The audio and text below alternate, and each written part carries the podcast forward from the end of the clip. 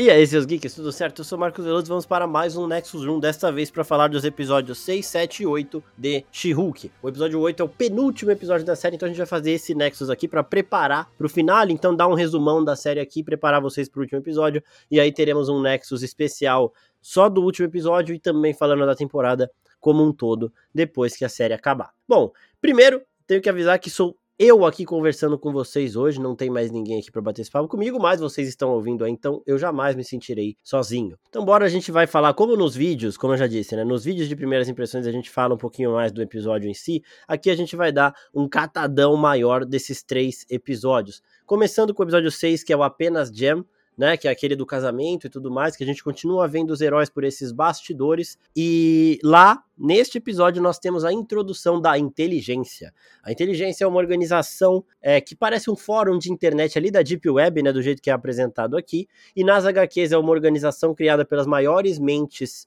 vilanescas da Marvel para inicialmente para troca de ideias. Então eles trocavam informação, trocavam é, informações sobre heróis, sobre formas de derrotá-los e tudo mais, né? E depois essa inteligência acabou se tornando uma outra coisa ainda mais perigosa.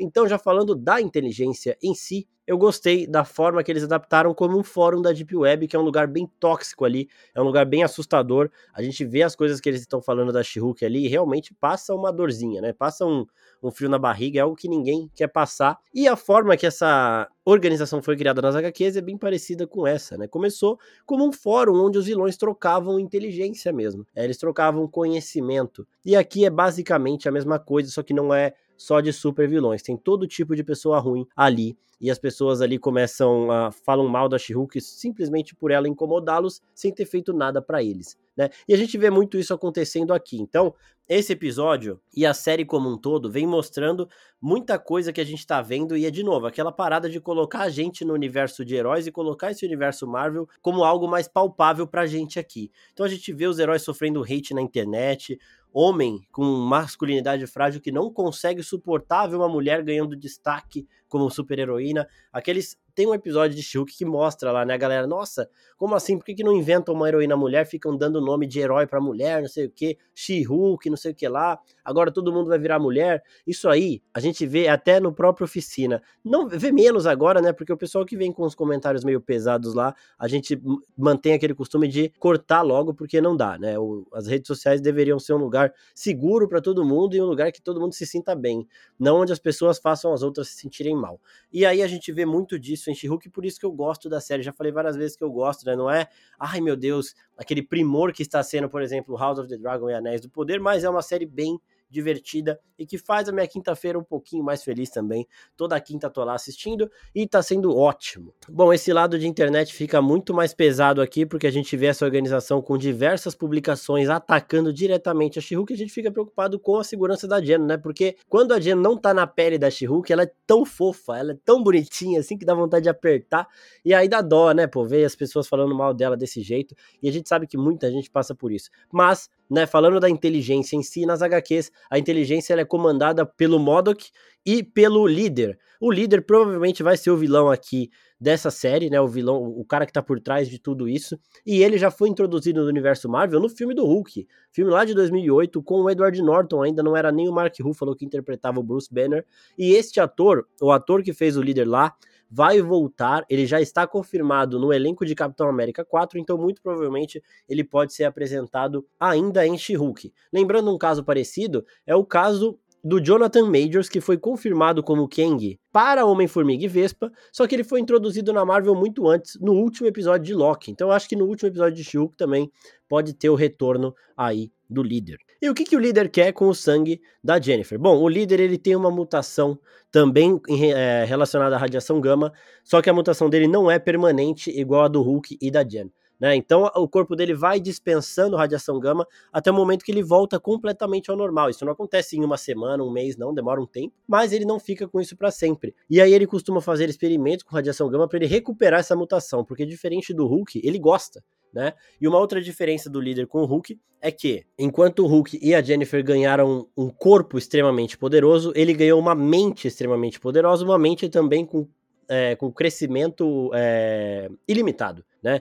Então ela pode ir consumindo cada vez mais conhecimento e ficar, ficando, acabar se tornando cada vez mais inteligente, por isso que ele tem aquele cabeção gigante lá na sua versão mais monstruosa. E pode ser esse um dos motivos de que ele quer o sangue dela para fazer esses experimentos, e outro motivo é que é na inteligência que ele e o modo que os outros vilões que fazem parte dessa organização descobrem a fórmula para criar os seres vermelhos. O Hulk vermelho, a She-Hulk vermelho e toda essa galera aí. Eles misturam energia cósmica com energia de radiação gama e conseguem criar esses seres vermelhos. Então a inteligência pode introduzir o líder, de uma, é, reintroduzir o líder no universo Marvel e também introduzir o Hulk vermelho e esse conceito dessas antíteses do Hulk, da She-Hulk e tudo mais. Então, como a gente já tem o um filme dos Thunderbolts confirmado, é bem provável que essa seja a porta de entrada para a gente receber o Hulk vermelho. Infelizmente, o William Hurt faleceu em 2021, se eu não me engano, e ele era o Thunderbolt Ross, que é quem acaba virando o Hulk vermelho. Tem uns papos aí de que iriam escolher outro ator para o papel,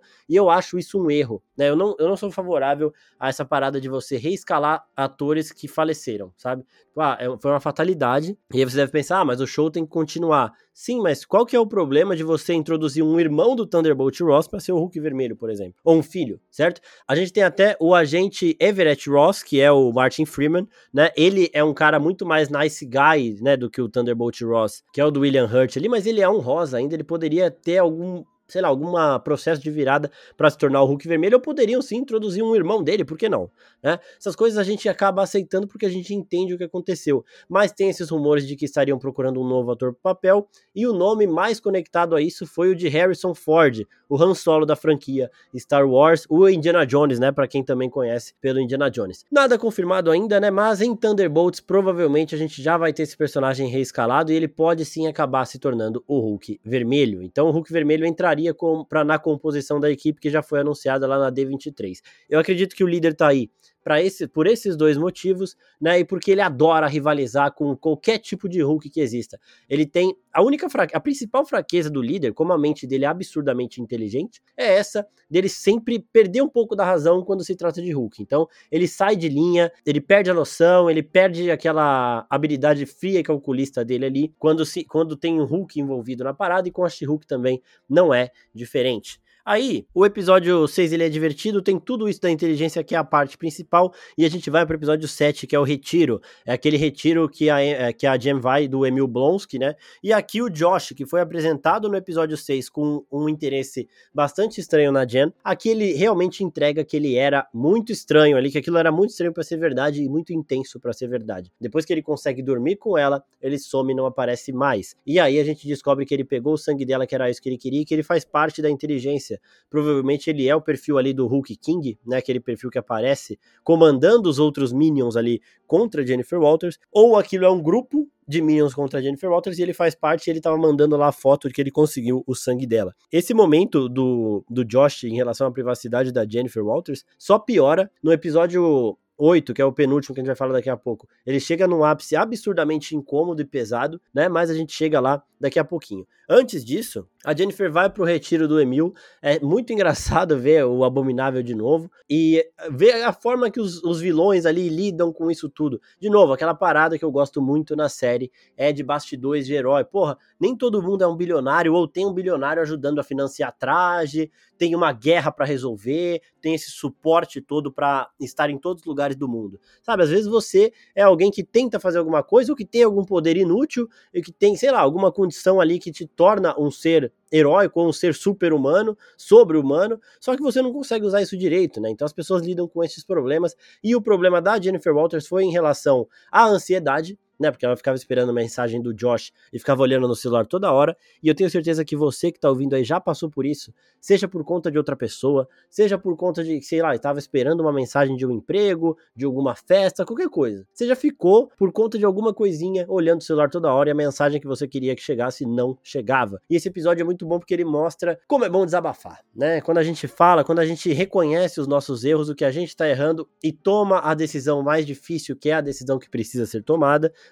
a gente tira um peso enorme das nossas costas. Então, a Jennifer tá sofrendo de ansiedade e eles falam, deleta o número. E aí você fica tipo, ai, não quero. Todo, muito provavelmente todo mundo já passou por isso. Ai, não quero deletar, não quero deletar, vai que tenha acontecido alguma coisa. A gente sabe que na verdade não aconteceu e que o que a gente deveria fazer é deletar. E quando a gente deleta, a gente sente esse peso saindo das costas, mas não é uma decisão fácil de se tomar. Além disso, a Jennifer tem um outro problema em relação à autoestima. Aquela parada que o Bruce Banner tinha que enfrentar com o Hulk, que eles são de fato duas pessoas diferentes, dois seres diferentes, ela não tinha, porque ela sempre se manteve é, no controle da consciência ali mesmo quando ela estava na forma de She-Hulk. Só que ela adquire também este problema, porque a She-Hulk recebe um tipo de atenção que a Jennifer Walters não recebe. Então é muito legal a gente ver esse lado do conflito também e como ela vai resolvendo com a ajuda daquele, daquele grupo de totalmente desgarrados e totalmente surreal ali que é apresentado. Ali a gente tem alguns personagens muito interessantes e também no episódio 6 a gente é apresentado ao Mr. Imortal. O Mr. Imortal nas HQs, ele é uma evolução dos mutantes. Então se os mutantes, é, o Homem Superior, eles são uma evolução do Homo Sapiens, o Homo Superior é uma evolução do Homo Sapiens, né? O Homo Superior são os mutantes. Tem o Homo Supreme, que é um único ser, que é o Senhor Imortal, né? Ele é uma evolução dos mutantes, mas ele se vê ali como um mutante também também. Só que a forma mais correta, assim, é que não é, né? Ele é alguém além dos mutantes aí. E foi apresentado de forma cômica, até porque ele é um personagem que não tem também muito destaque nas HQs. Ele só tem esse fator de cura absurdamente foda, né?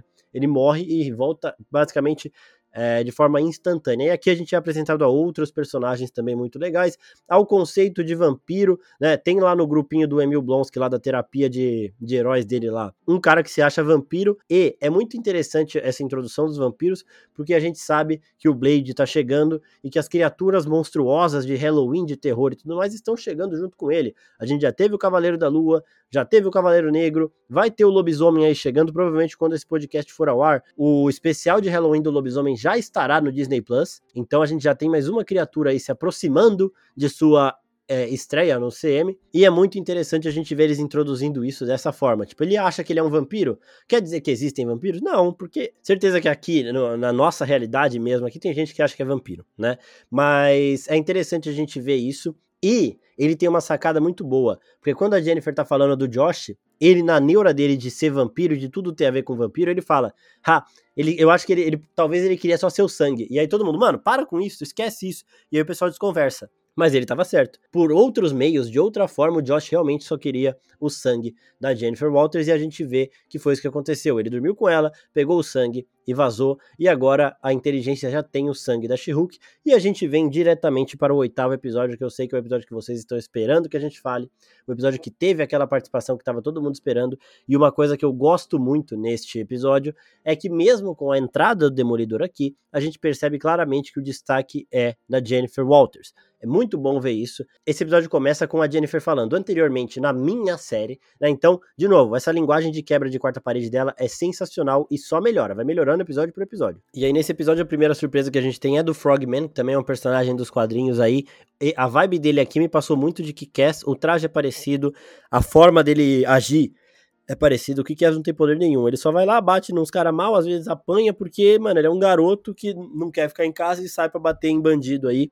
Só que, né, vendo, tipo, aquele cara que lê muito quadrinho e acha que vai ser igual e depois vê que a verdade é diferente. Só que aí, o Frogman é só a desculpa para chegar à verdadeira participação. Ele tá usando um traje que ele fez com o mesmo alfaiate que faz o traje da she e de outros heróis. O traje dele dá problema e ele quer processar o alfaiate. E aí, ele vai lá na Jen, a Jen entra com uma ação, né? E aí o advogado do cara é um outro herói que trabalha com ele, né? Que faz trajes com ele, ninguém mais, ninguém menos do que Matt Murdock, o Demolidor. De novo, achei bastante positivo ele, ele aparecer a primeira vez como Matt, não como Demolidor, e ele dá um banho na Jennifer Walters. Isso não quer dizer que ela é pior que ele advogando, até porque a gente já viu que ela é muito foda. Só que ela tava menos preparada, né? Ele tava muito mais confiante, ele tava muito mais inteirado no caso, e ele ainda tem aquele sexto sentido dele, ou aqueles todos os sentidos aguçados, que ele conseguiu sentir o cheiro do combustível que o cara usou no traje e viu que este esse combustível não era o combustível recomendado para aquela situação.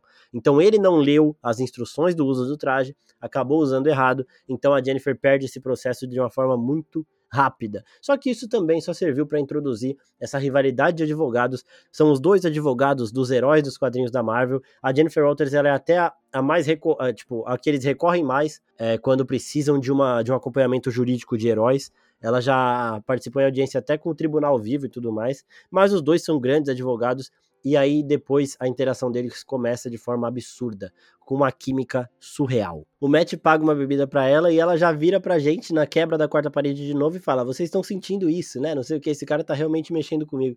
É muito foda e, e isso vai ampliando, vai aumentando no episódio de uma forma também bastante natural. Quando a Jennifer tá lá na casa dela e ela recebe a ligação do cliente dela, do Frogman lá, falando que tá sendo perseguido, aí a gente tem a She-Hulk contra o Demolidor. A gente vê a diferença da forma que eles lidam com as coisas, né? Cada um faz o que pode. Então, o Demolidor ele é um humano comum, só que extremamente habilidoso. Então ele tem que fazer as coisas na surdina, enquanto a Jennifer ela é completamente imune a tiros. Então ela não tem que se preocupar em ser ferida, porque muito provavelmente ninguém vai conseguir feri-la.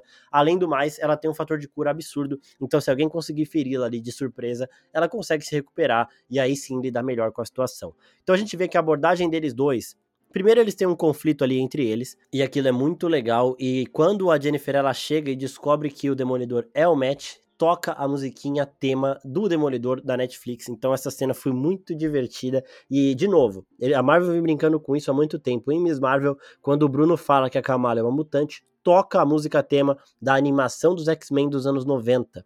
E aqui toca agora a música tema de Demolidor da Netflix. Então eu acho muito legal esses pequenos detalhes escondidos na trilha sonora da série, nas escolhas de mixagem de som. Isso vem de muito tempo na Marvel. Em Guerra Infinita, antes deles falarem que vão para Wakanda, o Capitão América fala: "Eu conheço um lugar", e aí já começa a tocar a música de Wakanda, a gente sabe para onde eles estão indo antes de Wakanda aparecer. Então eles sempre brincam muito com isso e é muito bom ver que cada núcleo tem ali a sua temática, a sua música tema, algo que a gente consegue identificar de forma orgânica. Então é muito, muito foda esses detalhes. Ah, isso aqui eu sei que é do Demolidor, isso aqui eu sei que é de Wakanda, isso aqui eu sei que é dos Guardiões da Galáxia, isso aqui eu sei que é dos X-Men dos anos 90. E, e, é um trabalho que vem de novo. Não vem, não começou em, 2000, em 2008 com Homem de Ferro. Começou muito antes. Essa saga do multiverso está mostrando que tudo se conversa e que tudo vai ter uma certa importância aqui dentro do universo cinematográfico da Marvel. Acabei de falar de uma série dos anos 90, cara. Então,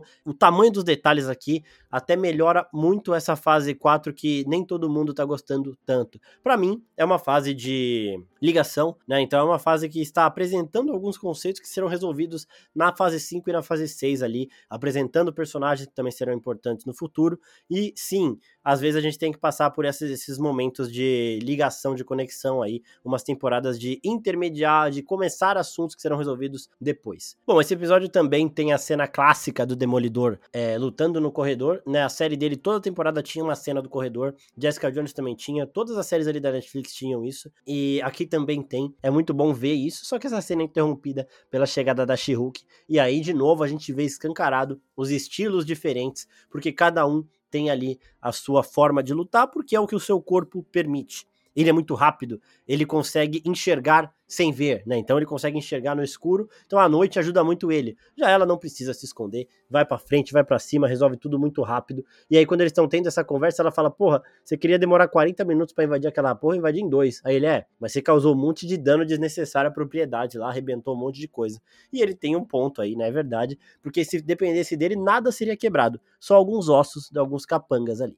Daqui a pouco eu volto no Demolidor, mas a gente tem outras coisas bem interessantes para falar sobre esse episódio. Primeiro, no julgamento julgamento com a Jennifer Walters, aquele julgamento que acabou rapidinho, o Matt Murdock fala que o Tratado de Sokovia já não tem mais validade legal. O Tratado de Sokovia é aquele tratado de guerra civil, né, que permitia ao governo regular os super-heróis, então não teria mais identidade secreta perante ao governo. Aqui o Matt está defendendo que os heróis possam manter suas identidades secretas e ele fala, lembrando que o Tratado de Sokovia não tem mais validade, foi revogado. Então, de novo, os heróis podem ter a sua identidade secreta ali preservada sem que o governo meta o bedelho.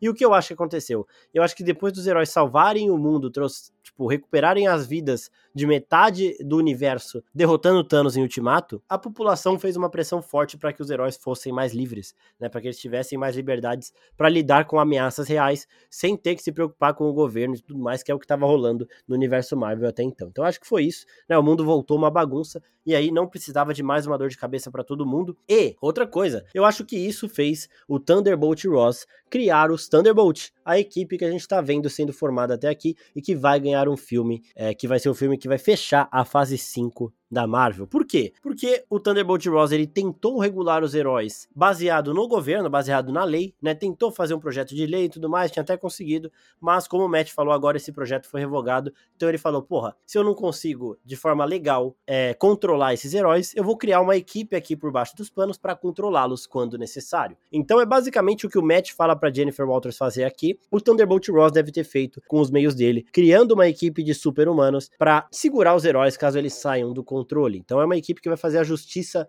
do governo ali contra os Vingadores ou alguma equipe de super-heróis que eles acham que precisa de interferência. E como assim é o que o Matt falou para Jennifer? Ele fala para Jennifer o modus operandi dele, né? Você tenta resolver as coisas pela justiça, mas às vezes a justiça é muito branda e ajuda pessoas a se safar de alguns crimes. Então, quando a justiça não é feita no tribunal, você pode fazê-la com as próprias mãos, como She-Hulk. Então a Jennifer Walters tenta fazer as coisas certas em julgamento. Se não rolar, ela vai lá e resolve com o She-Hulk, do mesmo jeito que o Matt Murdock faz e o Demolidor também. Então quando o Matt não resolve na justiça, o Demolidor resolve na base da porrada. E aí depois nós temos outra coisa interessante que fala diretamente com outro projeto do universo Marvel, que é quando a Jennifer ela sai com o Todd lá, aquele cara que é extremamente excêntrico, riquinho lá, que tem uma, um fetiche pela She-Hulk, ele fala que ele comprou uma lança de Vibranium em um leilão, né? E essa é a lança das Dora Milaje. Então, a gente começa a se perguntar como que alguém tomou uma lança de uma Dora Milaje, porque as Dora Milaje são provavelmente a força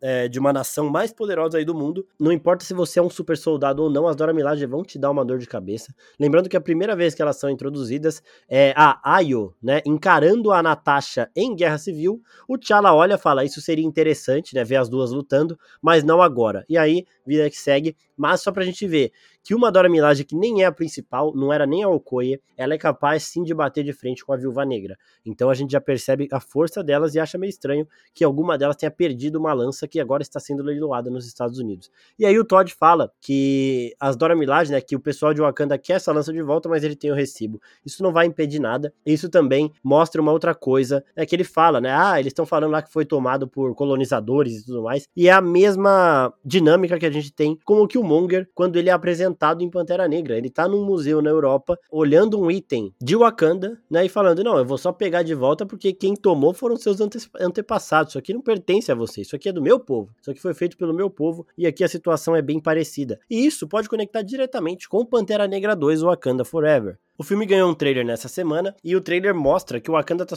tá sendo invadida por outras nações, né? A gente até vê a rainha Ramonda na ONU em uma conferência falando: é, vocês acham que a gente tá vulnerável porque perdemos nosso protetor e tudo mais? E a gente vê exércitos invadindo o Wakanda, invadindo também o reino do Namor. Então pode ter uma relação direta com isso e a série pode estar tá se passando cronologicamente ao mesmo tempo que o filme.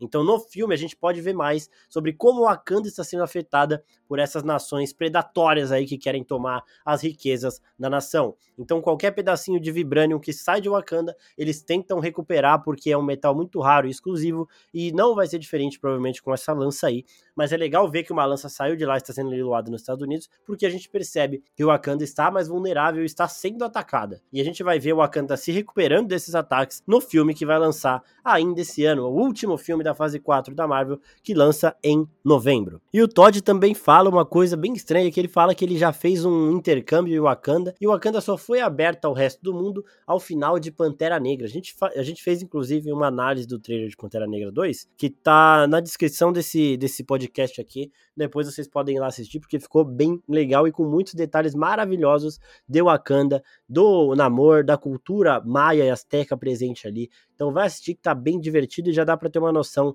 da trama também do filme. Então, retomando aqui, o Todd fala que já fez um intercâmbio Wakanda e é bem improvável isso, porque ele não tem o tipo né? Ele não é uma pessoa aparentemente muito inteligente que conseguiria um intercâmbio em Wakanda. A gente vê que provavelmente a Riri Williams, ela está em Wakanda fazendo um intercâmbio e ela é a pessoa que conseguiu refazer a armadura do Homem de Ferro, né? Então, ela nos quadrinhos, pelo menos, ela usa uma tecnologia reversa ali e ela consegue fazer uma armadura do Homem de Ferro e aqui ela também fez. A gente lembra que nem todos os cientistas da Stark Industries conseguiram replicar o que o Tony fez, mas uma jovem adulta aqui conseguiu. Jovem adulta não, jovem mesmo, ela é bem novinha, a Riri Williams, ela conseguiu, então ela é genial, ela sim merece um intercâmbio em Wakanda. Agora o Todd merece?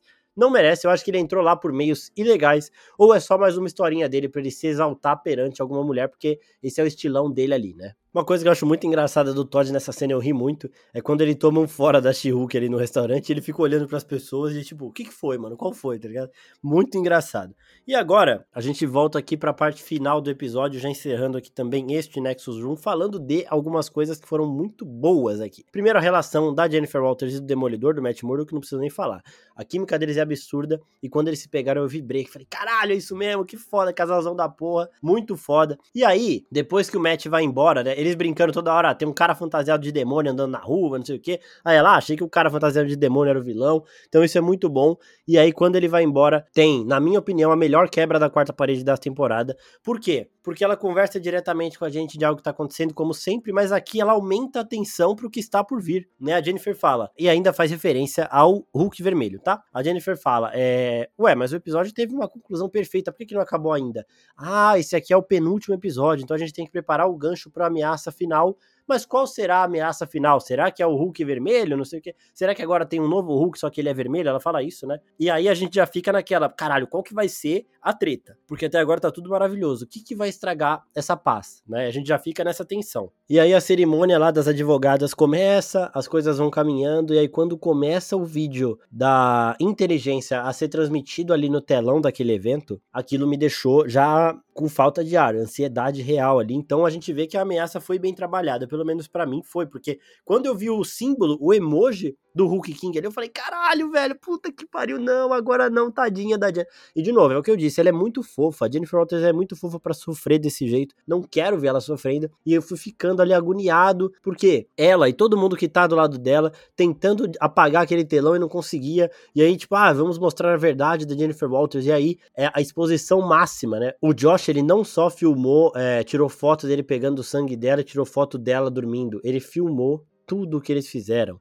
E isso é um terror para qualquer pessoa no mundo, ter um vídeo íntimo desse vazado. E numa situação ali da Jennifer Walters, a gente vê ela chocada e eu fui, foi me dando angústia a cada. Tipo, alguém desliga isso, pelo amor de Deus, pelo amor de Deus. E aí aquela outra advogada da Jill Kenneth, né, que é o mesmo escritório das duas ali, que é amiga da Jen também, ela percebe que a Jennifer tá prestes a partir pra agressão contra um telão, né, e fala, Jen, não faz isso, né, porque é isso que eles querem, eles querem te tirar do controle. E ela vai lá e faz, assusta todo mundo, e aí cria um problema. Nesse momento, o Damage Control chega, Damage Control é quem caçou a Kamala Khan em Miss Marvel toda. Eles eram uma organização que estava muito presente em, em, Miss Marvel. E aqui eles aparecem para mostrar assim que essa é a força reguladora contra os heróis. Então eles têm tipo um esquadrão do Bop ali, que é especializado em lidar com heróis, porque eles têm armas preparadas para isso. Não para uma She-Hulk, acho né, mas para conter esses, ser, esses super seres. Mas voltando aqui para essa situação, foi muito agoniante e me passou muito, realmente me passou muito medo. Eu fiquei muito angustiado, muito assustado pela Jen,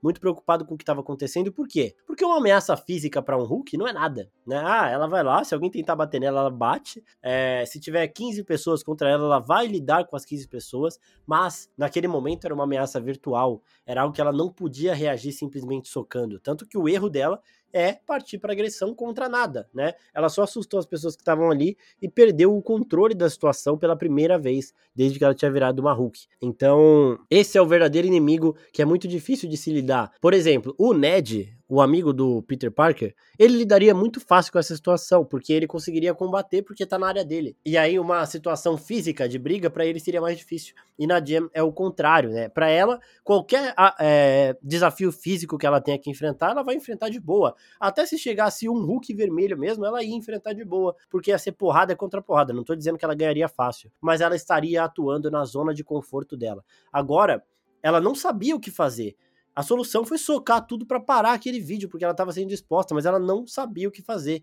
E aí o final do episódio acaba com ela bufando ali, extremamente raivosa e irada, ali de um jeito que ela não tinha ficado até o momento. A gente já viu ela sendo emboscada em beco por cinco caras armados com armas místicas de Asgard e tudo mais, e ela não perdeu as estribeiras da forma que ela perde aqui. Então, a tensão que passou nesse momento foi muito, muito boa. Tipo, eles conseguiram transmitir a emoção que eles queriam transmitir. Pelo menos para mim funcionou, eu fiquei sem ar real. E, porra, de novo, o Demolidor foi muito bem introduzido aqui, mas a gente percebe que o episódio é da She-Hulk, um mérito da série. Eu vi gente mandando pergunta, perguntando, né, se o Demolidor se, tinha sido bem introduzido, e sim, foi muito bem introduzido aqui. Inclusive, vou falar disso para encerrar o episódio, que é, nos quadrinhos, o Demolidor ele é escrito por diversos roteiristas, quadrinistas. Alguns que têm o tom, a veia mais sombria, né, Frank Miller e tudo mais, alguns que têm uma veia mais cômica. Então ele caminha entre esses gêneros e ele também aparece em histórias de outros personagens caminhando entre esses gêneros. Eu gostei que, tipo, não é que ele virou um piadista que não faz sentido nenhum.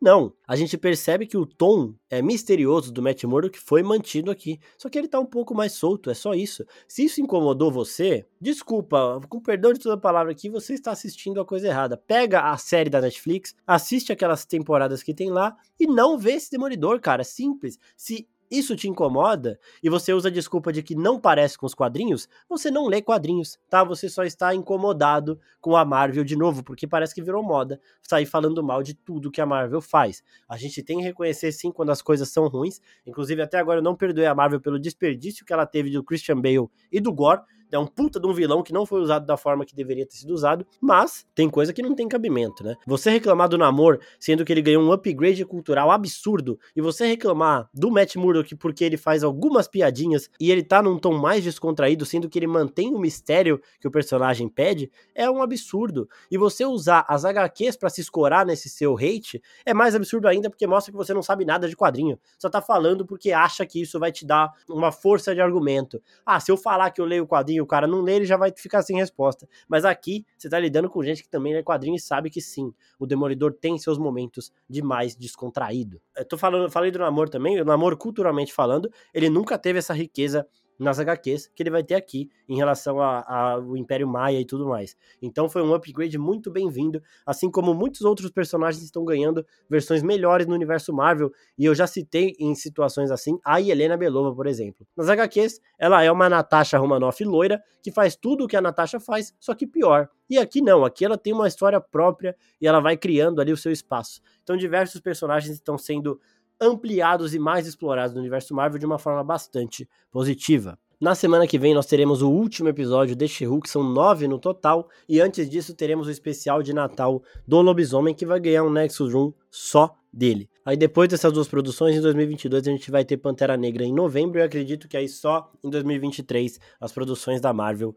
voltarão. Queria agradecer a todo mundo que ouviu até aqui, ao nosso editor Guilherme Pim maravilhoso que edita todos esses podcasts, e avisar vocês, tem Nexus Room, tem Falar Morgules, tem sobre filmes e séries e vai ter um Wookie Talk especial de Andor no final da temporada também, onde a gente vai falar da temporada toda. Pessoal que tá perguntando de Anéis de Poder, vai ter um podcast que vai entrar no quadro sobre filmes e séries. Então, quando a temporada acabar, a gente faz um episódio gigante falando de tudo que a gente achou desse primeiro ano também. Lá no nosso Instagram e nas nossas outras redes sociais, tá tendo conteúdo diário, sempre de qualidade para passar o melhor da cultura pop para vocês. É isso, pessoal. Muito obrigado e até a próxima. Tchau, tchau.